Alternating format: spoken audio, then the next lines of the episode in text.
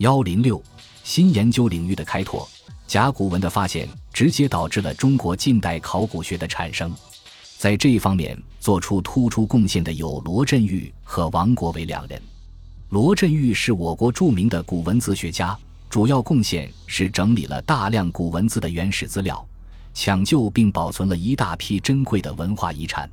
以殷墟甲骨为例，罗氏继王懿荣、刘鄂之后，广泛搜罗，不但尽得京津场寺所有，还特地遣人专程赴安阳采掘构求，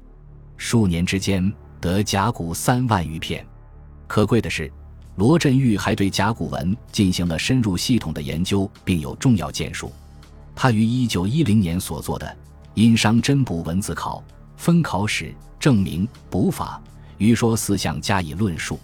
此书不仅考定甲骨出土地为安阳小屯村，即为殷墟，考定卜辞者实为殷氏王朝之遗物，而且在考试文字方面。该书考试出二三百个单字，经此努力，许多卜辞也可以大体通读了。四年后，罗振玉在日本又把他历年来的研究成果写成《殷墟书契考试》二卷，全书分八章：都邑、帝王、人名、地名、文字、卜辞、礼制、卜法，内容比《殷商真卜文字考》增加几倍。此书对甲骨文做了全面系统的考证和论述，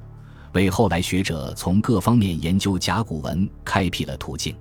其中文字部分考试出单字近五百个，更是为日后字典的编纂创造了条件。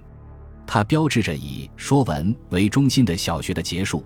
代表着一个以地下出土的古文字资料为研究中心的新学科正在兴起。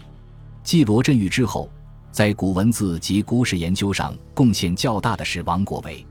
王国维，浙江海宁人，他是我国近代享有国际盛誉的著名史学家和学者，一生著述有六十二种之多，为学术界所崇敬。他在哲学、文字学、戏曲史、甲骨金文、古器物、殷周史、汉晋木简、汉魏碑刻、敦煌文献以及西北地理、蒙元史等方面的研究。都做出了重大贡献。在古代史研究方面，王国维突出的贡献是在罗振玉等人研究的基础上，以地下出土的甲骨文等材料，印证古书中关于古史的记载，获得突破性成果。这些成果集中反映在《殷卜辞所见先公先王考》和《续考》等作品中，史世本、殷本纪所载先公先王世系。从地下出土的甲骨文记载中得到证实，发前人所未发。这些成果尽管发表在民国初年，但问题的提出、开展研究的条件在晚清时期已经出现或具备了，不能把它们截然分开。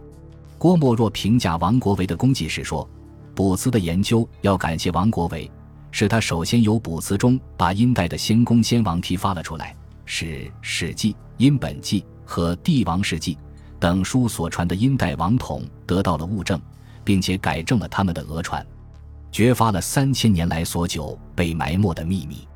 我们要说殷墟的发现是新史学的开端，王国维的业绩是新史学的开山，那样评价是不算过分的。这种评价完全符合实际。